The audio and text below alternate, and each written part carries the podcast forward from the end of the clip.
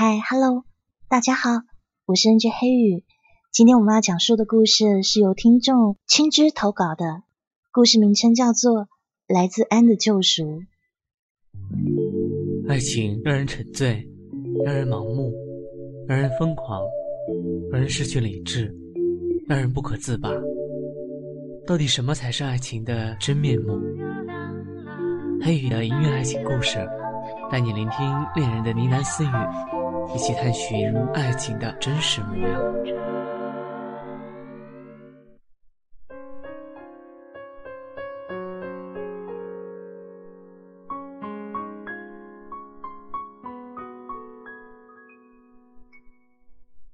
晚上八点零三分，安宁蹲坐在一家素食店门口，他左手拿了一包薯条，右手捏着一根只剩半截的薯条。正在喂一只瘦弱、邋遢的流浪猫。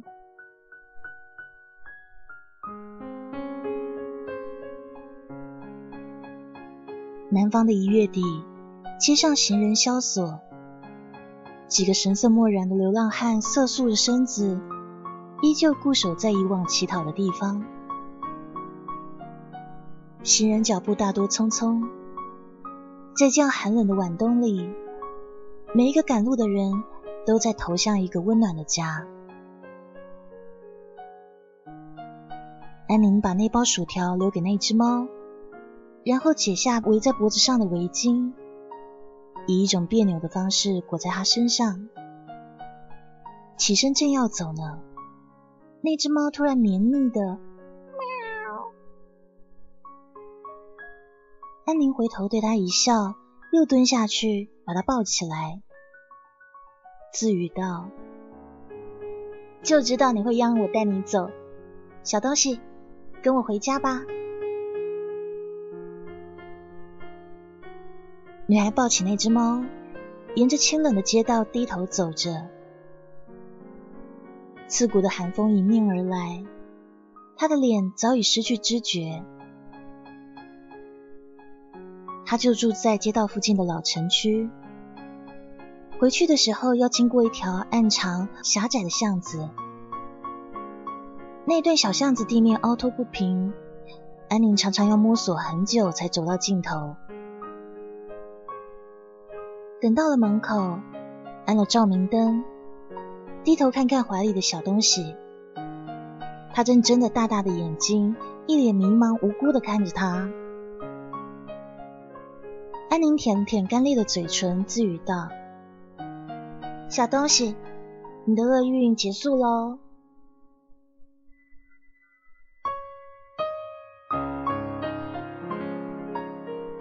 他打开房门，将怀里的猫放在椅子上，然后脱去身上的外套，自顾自的走到浴室里。没一会儿又走出来，抱起猫走进浴室。他用热水给小猫洗了澡。然后用吹风机耐心的把它的毛发给吹干，再将它抱到床上，温柔的对它说：“乖乖在这里看着，不要乱跑。”于是才又进浴室洗澡。等他洗完出来，见到小猫蜷缩在床底下，半眯着眼睛，身影是安然的。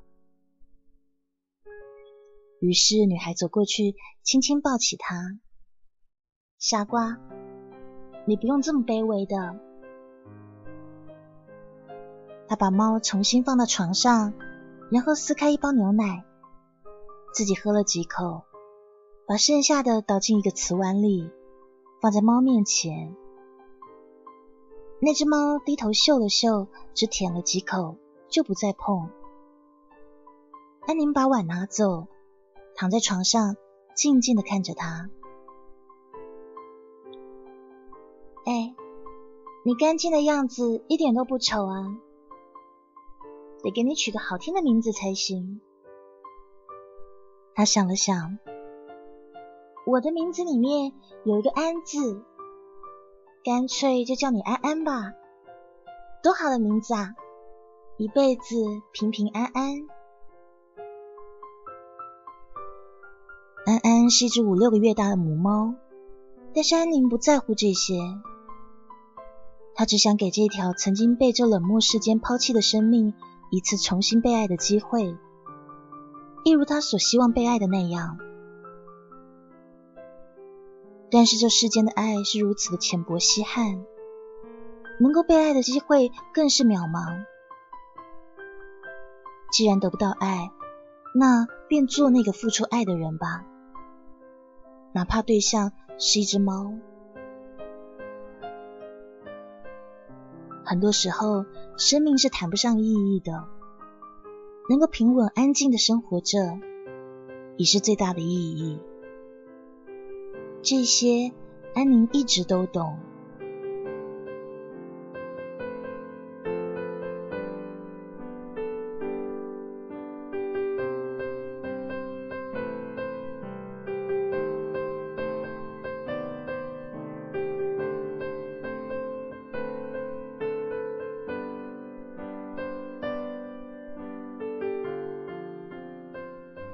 晚上十二点零七分，他从睡梦中醒来，看到蜷缩在自己身旁的安安，脸上露出一丝欣慰。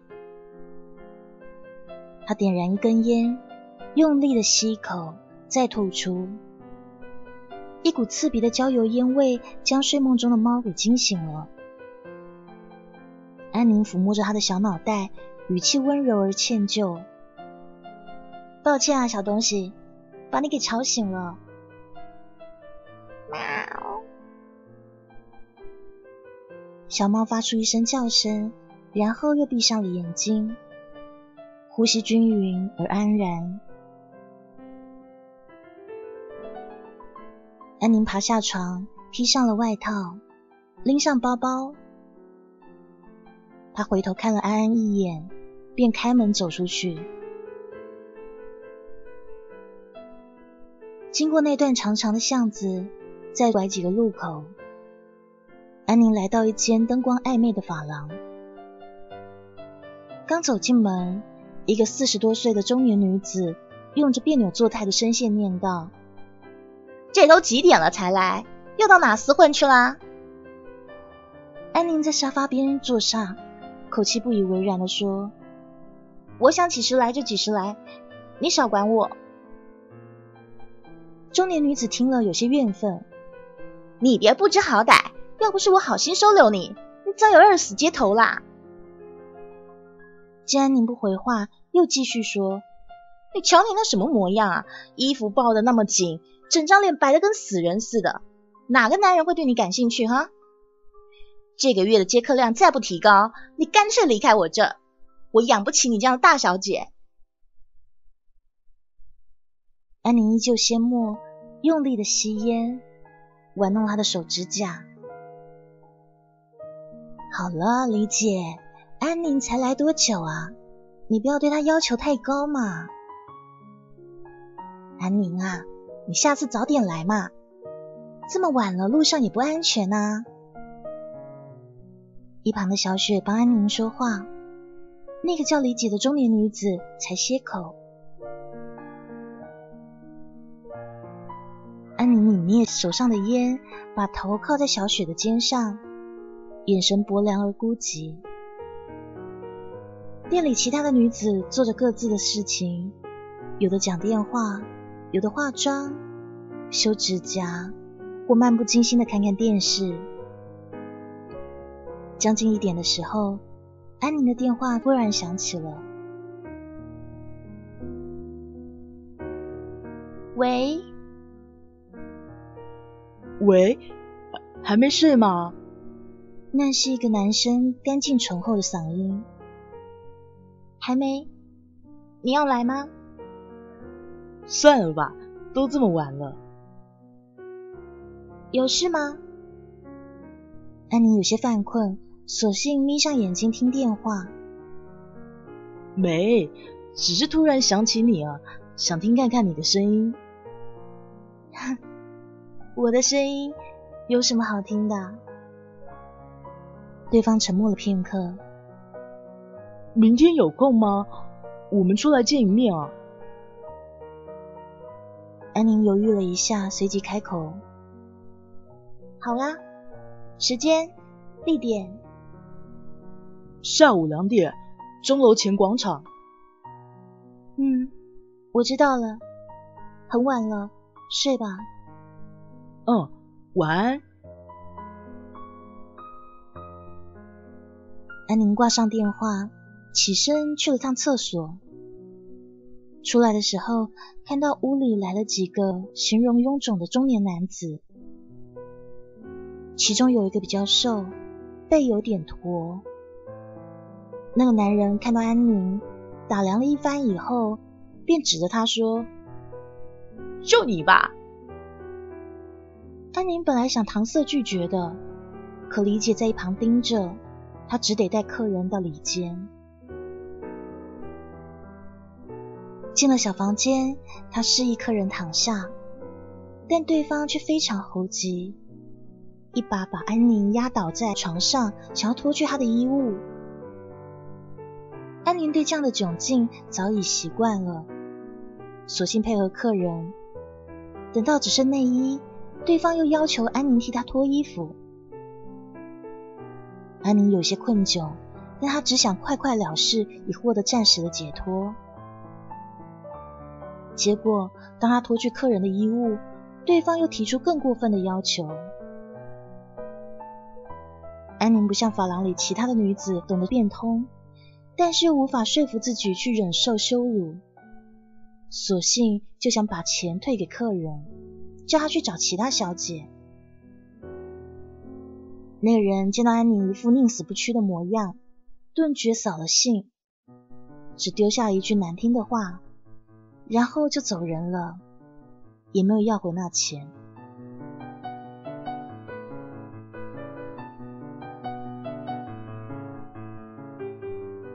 等安宁回到厅间，小雪凑到她耳边问：“哎，怎么那么快啊？”安宁怕李姐听见，刻意压低声音：“没做。”小雪大概知道安宁话里的意思，就没再多问了。下半夜又陆陆续续的来了几个客人，但都没有点到安宁。她既疲惫又不得安睡，只好借抽烟来提提神，保持清醒。好不容易熬到了清晨快五点，店里的姐妹们陆陆续续的都回到自己的住所。安宁倒在沙发上休憩了半个钟头，然后才拖着疲惫而虚弱的身子回到自己的住家。当他打开门的时候，看见安安依旧安稳的蜷缩着身子躺在床上。于是安宁扔下了肩膀上的包，走到安安面前蹲下，用手轻轻的抚摸她的毛发。嘿，安安，你可真幸福啊！安安睁开眼睛，看着安宁。这个脆弱柔软、肤色苍白、脸上没有一丝血色的女子，她与这世间任何一个女子都无异。孤独、敏感、骄傲，需要爱人，渴望被爱。但是命运待他如此浅薄，以至于连最基本的尊严都没有给他。安宁真的太累了。刚躺下就沉沉睡去。等他起来看看时间的时候，已经是下午一点钟了。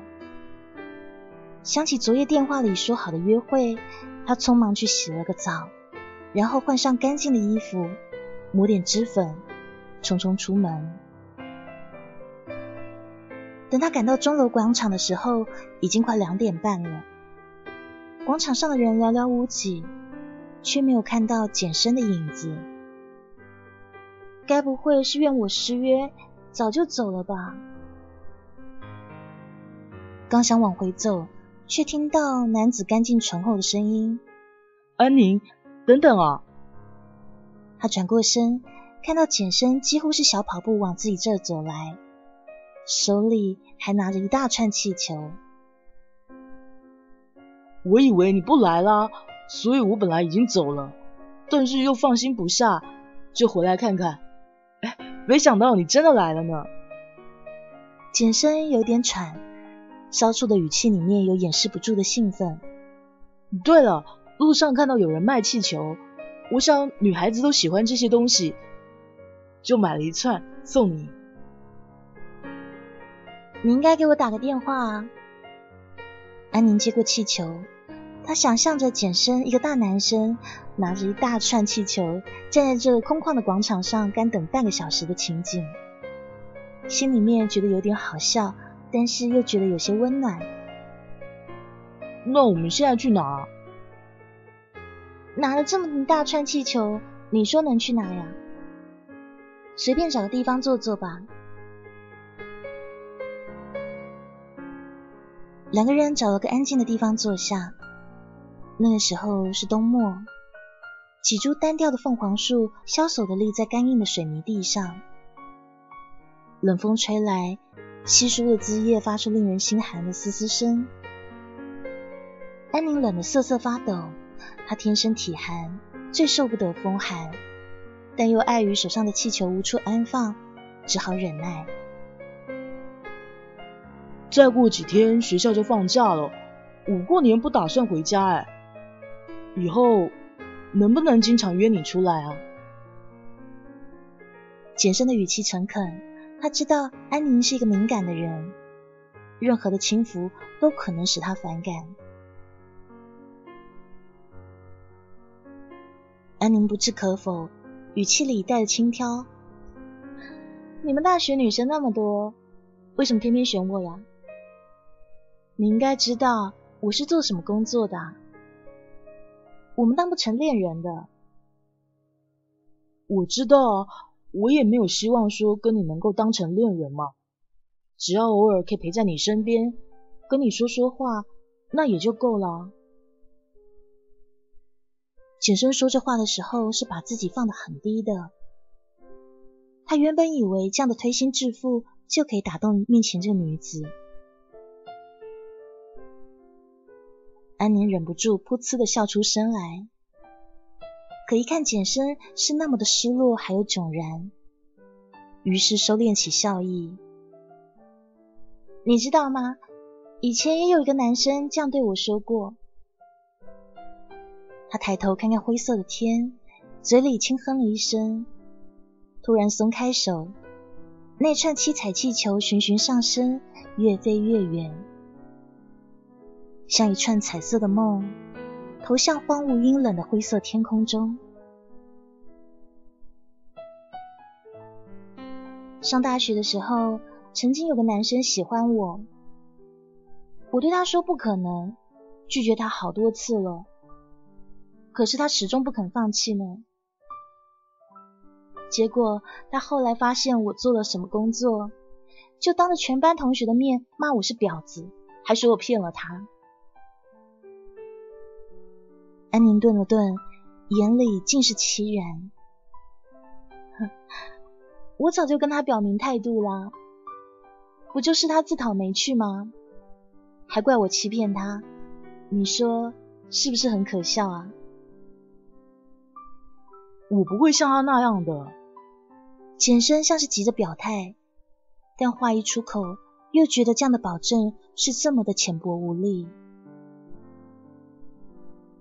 安宁对他轻轻一笑，像是鼓励，然后起身说：“我们换个地方吧，这边实在太冷了，我受不了了。”他们找了一家光线晦暗的奶茶店，安宁点了一杯香芋奶茶，这是他最钟情的口味。简生则要了一杯原味。将近四点的时候。安宁起身要回去，简生在后头跟着他走一段路，两人在十字路口分开。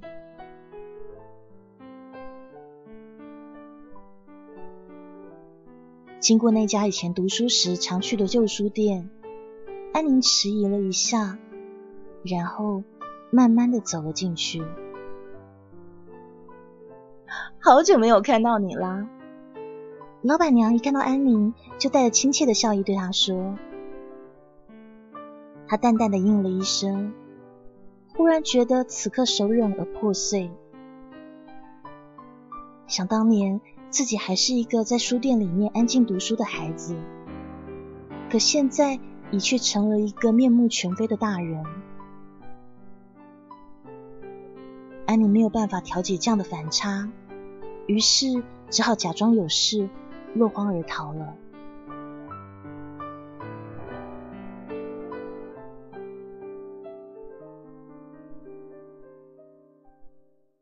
天上开始下起毛毛雨，南方一月的雨煽情而伤感，就像一曲静默的哀歌，渗入内心深处最柔软的部分，牵扯咀嚼。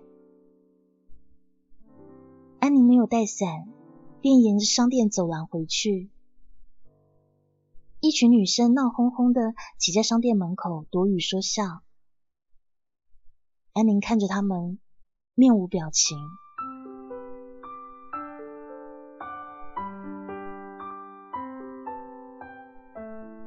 回到了住处，六点零三分，他脱下被雨淋湿的外套，进浴室洗了头。出来的时候，看到那只猫安安静静的躲在床头，静静的看着他。安宁走到床头蹲下，用右手食指轻轻磨蹭猫咪的下巴。抱歉啊，安安，忘记给你买吃的了。安安就像是在回应他的话，绵腻的叫了一声。安宁对他微笑。安安，你可真聪明啊！安宁把头发吹干，然后披上了新外套，带上伞下楼买吃的。这附近有一家小超市，他买了几包方便面，还有一堆鱼罐头，又踩着泥泞的巷子回到住处。他把鱼罐头放到安安面前，小东西。你以后就有吃不完的罐头喽。他打开鱼罐头，找了个塑料盒倒进碗里面，然后放在安安面前。安安嗅了嗅，随即大口大口的吞咽起来。饿坏了吧？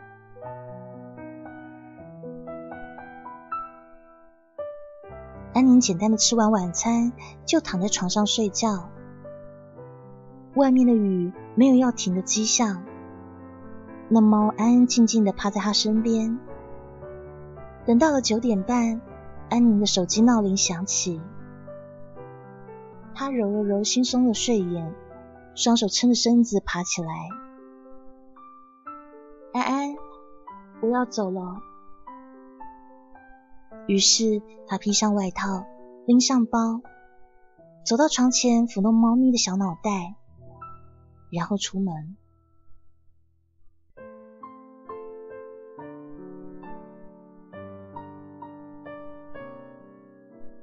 走到法廊，十点零三分，他在小雪身边坐下，点了根烟，想要借抽烟驱寒。小王依旧坐在妆台前，不知倦腻的画他的眉毛，梦玲则专注的盯着那一台老旧的电视机。里面正播着煽情老套的琼瑶剧，阿兰的手里捧着一本《红楼梦》，正漫不经心的翻阅。那本书啊，他最常用来当枕头了。小雪则忙着刺她的十字绣，但安宁始终不知道她绣给谁。李姐呢？许久不见李姐，就问一旁的小雪：“哦，她女儿病啦。”他在家照顾女儿呢。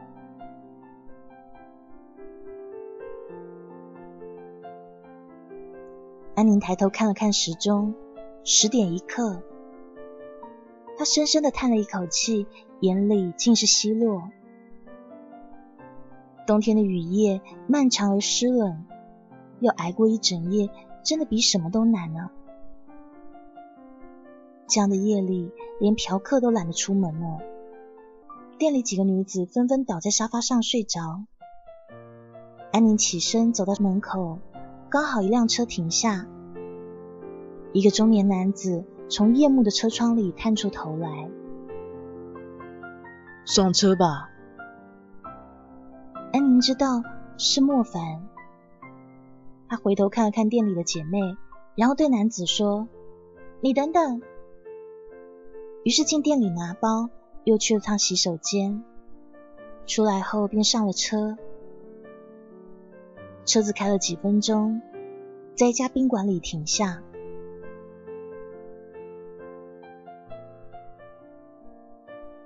到了房间，莫凡脱掉外套，倒在床上抽烟，一副怅然所失的样子。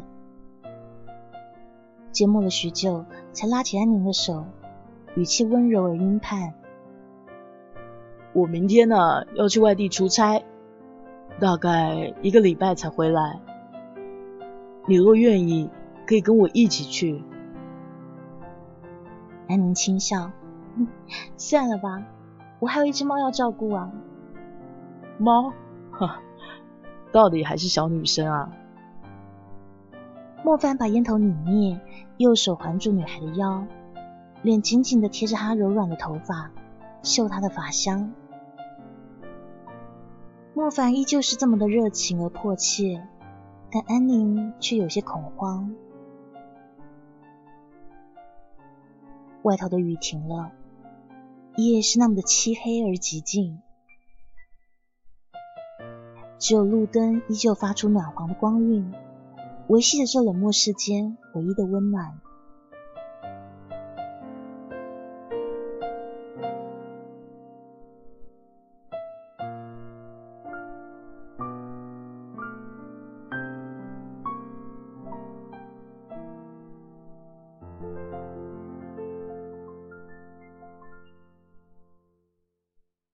早上七点零三分，安宁醒过来，莫凡早就已经离开了。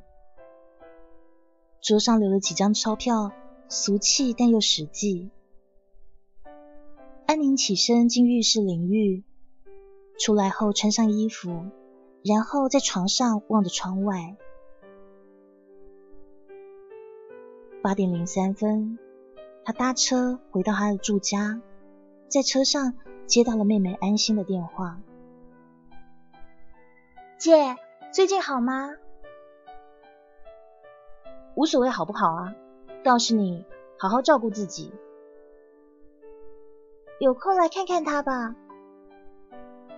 安心小心的问道，语气里带着央求。安宁轻叹了一口气，望着窗外的天色，心里是那么的寂寞。但语气却是这么的绝情。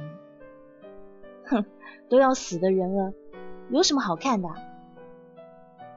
我知道你不想见他，但他说想你啊。想我？从小到大他都一直当我是陌生人呢。现在得了绝症，倒在床上半死不活的，反倒想起我来了。姐，别这么说嘛，他到底是咱妈。我知道你爱他，不然也不会为他付医药费的。我对他没有半点感情，他把我养大，那些钱算我欠他的。好了，不说了，你好好照顾自己。他挂断电话，把头靠在颠簸的车窗上，窗外寒风簌簌，寂寥冷清，整个人间阴冷而缺乏温情。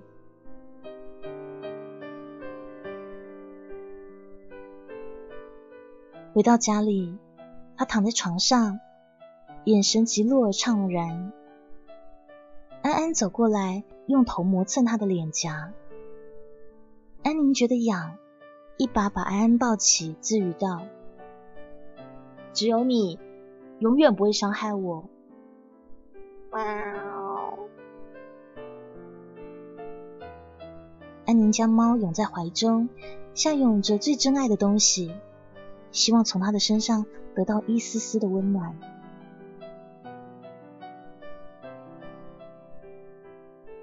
一个礼拜后，莫凡出差回来了。当天晚上就去法廊找安宁。安宁依旧上了车，随他去常去的那家宾馆。在宾馆的床上，莫凡虚索他，对他说：“我已经决定跟那个女人离婚。离婚了以后，你跟我在一起，我会好好待你。真的要跟我在一起？我不过是个妓女啊！我不在乎嘛。”莫凡打断他。不管你是什么，我都要你啊！安宁的眼里溢出一丝喜悦，但随即又暗淡了下去。至于你母亲的医药费，我会帮你出，你不用再去那间发廊上班了。莫凡，你是在同情我吗？不，我爱你。安宁是多久没有听到“爱”这个字了？这个字对他是这么的陌生，又像是一种讽刺。他一度渴望爱，但现在爱却以这样的一种方式出现，他不知道该如何应对。这或许不是他期盼的爱的方式，但他知道自己无可选择，只能顺服。一切只不过是为了生存啊！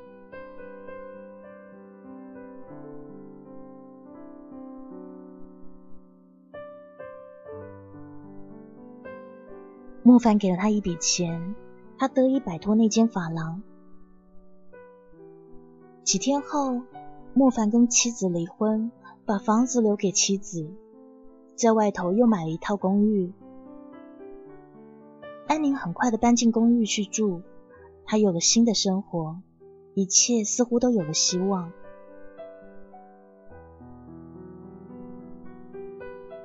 在几天，简生打电话给安宁，约他出来见面。他本不想赴约，但思虑许久，还是决定将把他跟莫凡的事情好好的跟简生说清楚。简生还期待他能接受自己的感情，但简生也明白自己一穷二白，没有办法给安宁什么。可是他又没有办法说服自己放弃。第一次在法廊见到安宁的时候，他就被这女子的美貌还有娇，他便被这女子的美貌还有娇淫所折服。那不过是。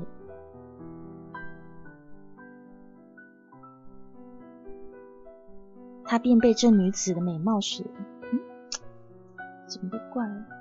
他便被这女子所折服，但他不过是众多嫖客中的一个。他花钱享用他的身体，并因窥探到他的灵魂而感到战栗。从此，自己的灵魂也跟着沉沦了。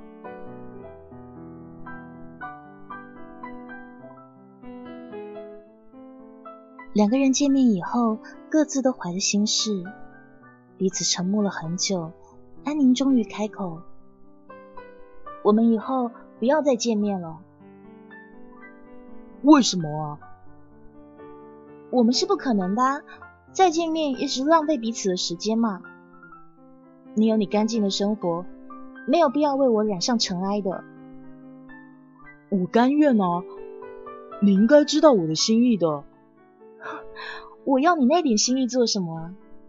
我不过是个风尘女子，要的是钱，是安稳富足的生活。这些你能给我吗？简生无言以对，话都说开了，别再联系我了，再见。安宁语气冷淡，故意不留给他任何余地。他不过是为了让简生死心，不想耽误他。他觉得这男孩应该拥有更为纯粹干净的感情。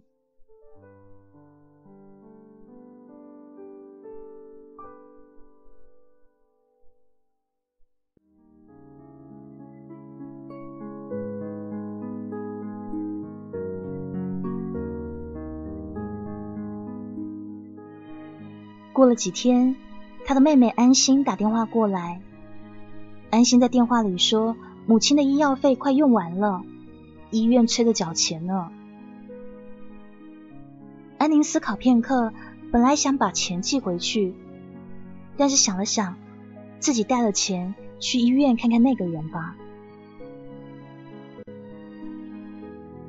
那天下午，莫凡开车载他到市立医院，并随他一起进了病房。但是，当莫凡与病床上的叶兰芳互相对视的时候，两个人都惊讶的说不出话来。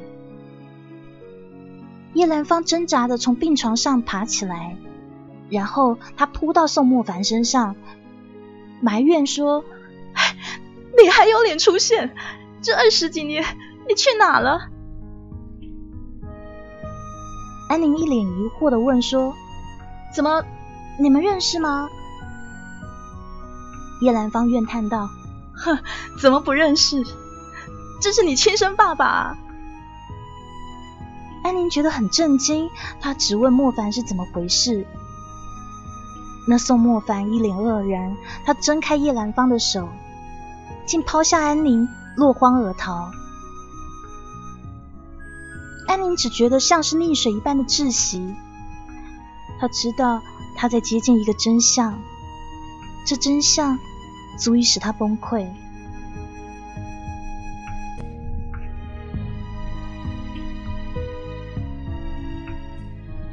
二十二年前，叶兰芳在一家发廊从事卖淫工作。某一天，宋莫凡跟着几个男人来发廊寻欢，一眼就瞧上了坐在沙发角落、表情孤傲的叶兰芳。后来两个人渐渐熟识，非常有钱的宋莫凡总是给他几倍的价钱，白天带他四处去玩，晚上两个人就在床上行鱼水之欢。叶兰芳渐渐的爱上了这个有钱的男人，于是她离开了那间发廊。跟着这个男人同居，几个月后，叶兰芳怀孕了，却没想到宋莫凡坚决的不肯要孩子，两个人大吵了一架，还大打出手。宋莫凡把叶兰芳赶出门，并且很快的消失在他的世界里。心灰意冷的女子本想把孩子打掉。无奈肚中的孩子已经太大，做手术风险太高，于是她最终还是生下了那孩子，是个女孩。她一面抚养孩子，一面继续靠卖淫为生，但是在她心中始终对那个人念念不忘，那份爱也化成了恨。她把这恨发泄到孩子的身上。于是从小对安宁非常的刻薄，心情不好就拿他出气。安宁从小在母亲的苛责下长大，自幼就懂得察言观色，内心也变得敏感脆弱。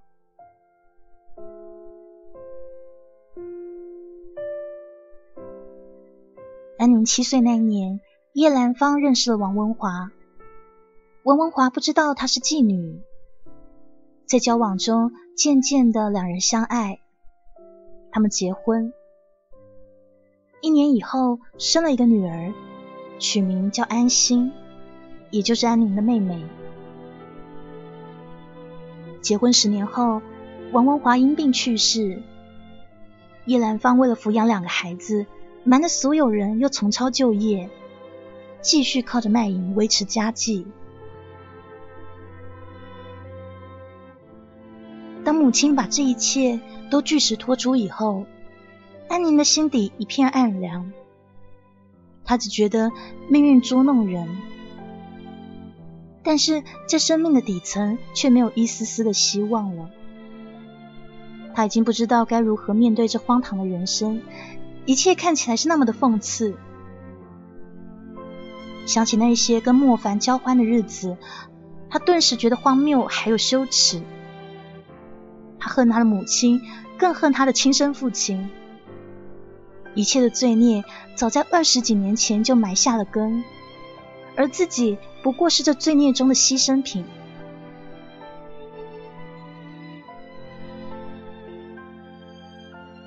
回到了公寓，莫凡并没有回来。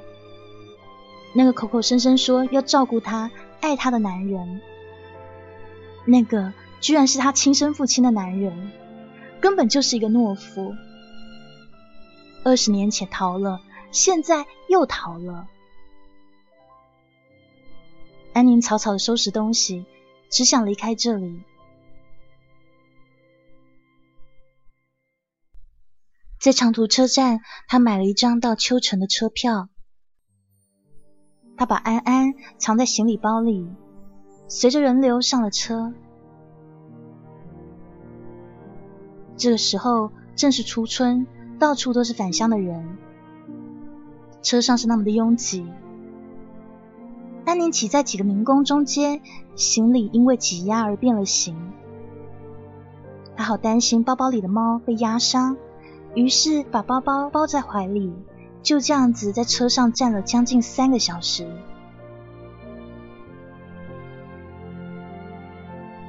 抵达秋城以后，安宁找了一间小旅馆安顿下来。他没日没夜的抽烟，半夜失眠就跑到街上游荡。遇到几个当地的流氓对他骚扰，他二话不说就冲上去跟他们扭打起来，然后带着一身的伤。回到小旅馆，躺在床上一动不动，继而嚎啕大哭起来。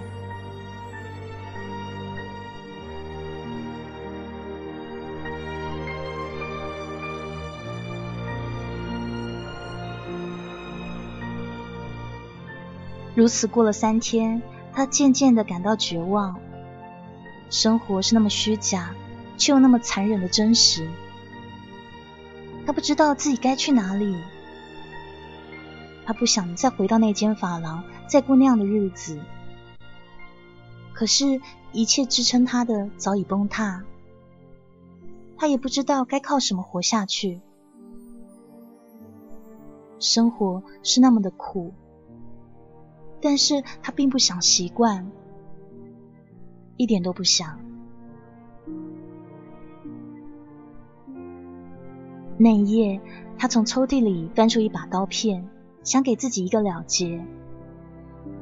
他觉得自己已经走得太远、太累了，生活不该是如此啊！自己不过是一个普通女子，为什么要经历这么多的磨难？安宁越想越觉得没有希望，拿着刀片便向纤细的手腕割下去。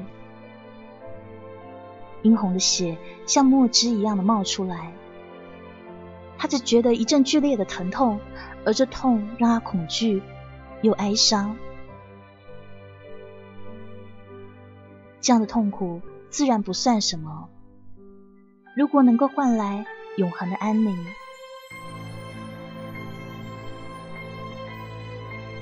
然后他开始哭，像疯子一样的哭。像一个做错事的孩子，却永远不会有人安慰他。身旁的安安走了过来，轻轻的舔着他手腕上的伤口。他觉得全身无力，把猫抱在怀里，继续放声大哭。他的手一直在流血，墨色一般浓烈骇然的血液顺着他的手掌流到指尖。一滴一滴流串成悲伤的血河。不知道过了多久，他哭累了，倒在床上昏昏睡去。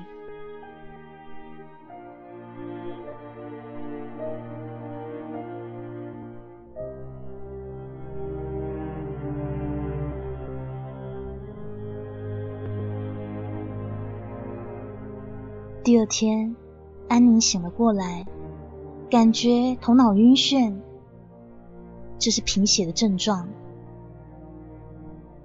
他看了看自己的伤口，已经变得干硬。他起床给安安倒点吃的，然后走到窗户向外望去。熙攘的人群还有车流，阴冷的街道，结伴而行的人，这世间万象一点变化都没有。原来活着不易，死也很难。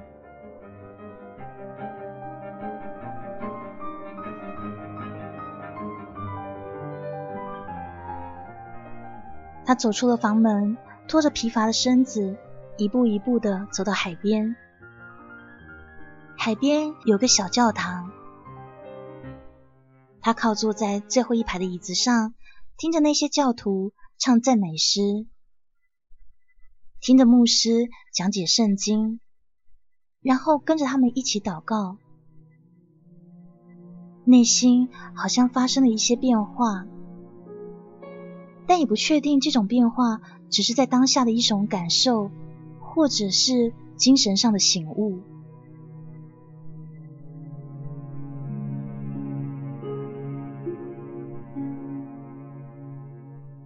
教堂的礼拜会聚散了以后，他依旧坐在椅子上不肯离去。牧师走了过来问：“孩子，你有什么困难吗？”安宁看着他，没有回答。牧师的目光里充满了慈爱，这令他感到安全，因为从来没有一个男子这样看着他，就像看着他的挚爱，但是又没有欲望。牧师似乎看到了安宁眼里浮现的灵魂，单薄而脆弱。就像一曲静默的哀歌。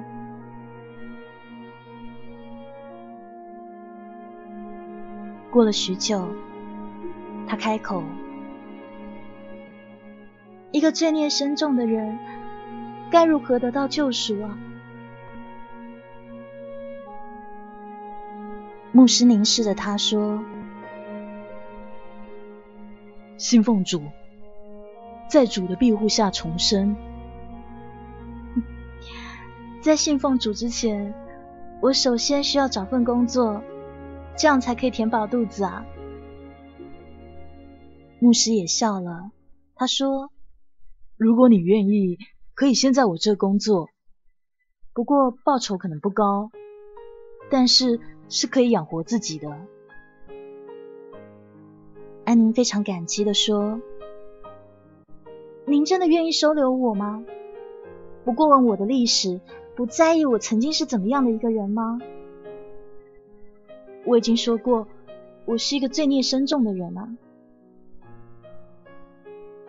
主会原谅一切有过错的人，只要这个人有悔改之心。几日后，安宁接受牧师的洗礼，成为了一名基督徒。牧师把他留在身边做助理。他跟着牧师讲道布道，跟那些虔诚的教徒们一起唱赞美诗，听牧师讲解圣经，然后与他们一起祷告。一切都开始有了变化。他不再执着于过去的不堪，并且渐渐懂得感恩。他明白这人世的冷。大抵都来自于人的自私，还有没有办法被填满的欲望。他应该清楚的了断这些欲念，并且帮助其他人获得清醒。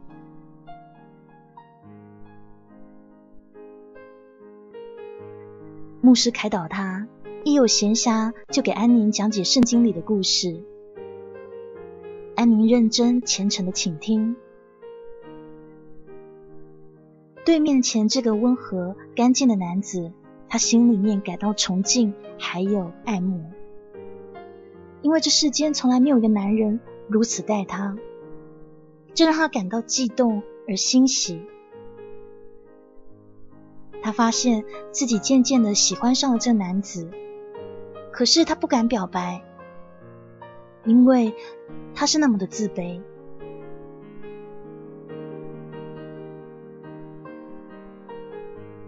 牧师渐渐的察觉到安宁对自己的感情，但是并没有揭穿他。在对他的开解中，牧师感到安宁源自于生命底处发出的光亮。安宁是一个有灵魂的女子，这灵魂也使牧师着迷。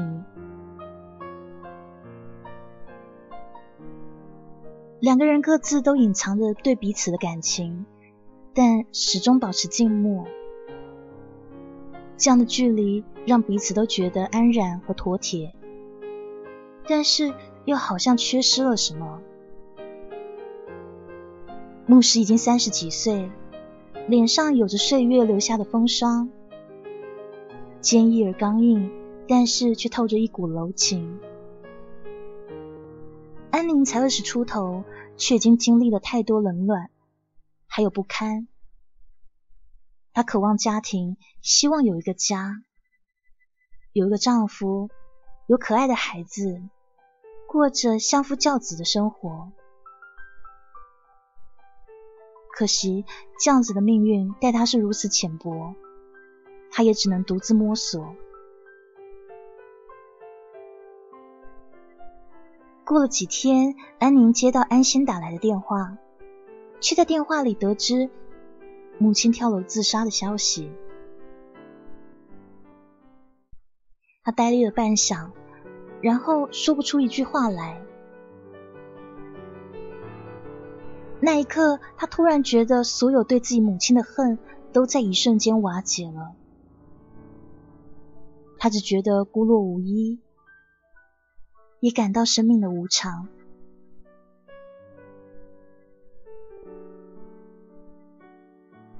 安宁马上收拾东西，启程回东城。他把心爱的猫寄养在宠物店里。在车上，他给牧师打了一个电话，告诉他母亲的事。那个时候是春天了。窗外是一片青绿的草原。安宁把头靠在车窗上，暖风从窗户的缝隙流窜进来，扑打在他的脸上。他面无表情的望着窗外，心里却是一片寂凉。等回到东城，他赶到医院看了母亲的遗体。那个时候的他。心里已经很平静，仿佛什么也没有，没有悲痛，也不觉得缺憾。妹妹安心在一旁悲伤的啜泣，一双眼睛早已哭肿。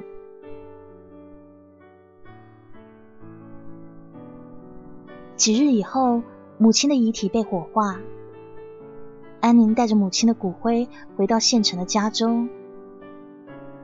邻居的几位大妈见到他，毫不掩饰的指指点点，安宁都无心理会，只淡漠的走进家门。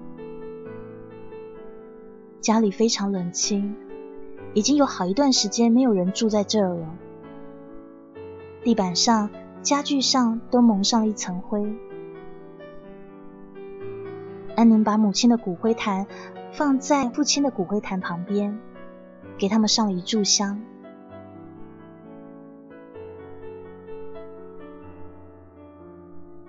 在家里待了两天以后，安宁就动身回到秋城。那天，他先去教堂找牧师，牧师看到他眼底的悲戚，却没有安慰他。两个人静默许久，安宁才首先开口：“我的母亲一生搏命，年轻的时候为了生计。”沦为娼妓，到了中年，为了供我还有妹妹念书，再次坠入深渊。我恨他，恨他小时候对我那么冷淡，还有刻薄。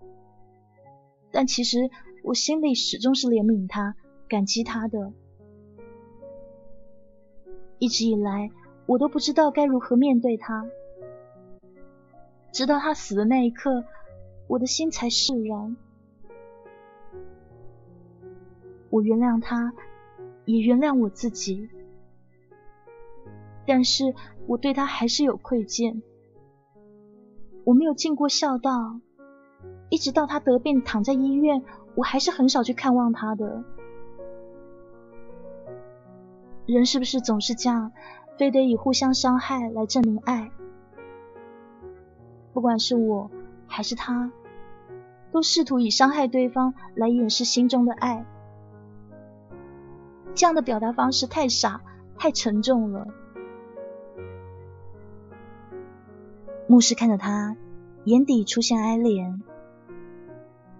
他得知这女子幽气的烂伤，心底涌现出想保护她的欲望。他犹豫许久，终于开口：“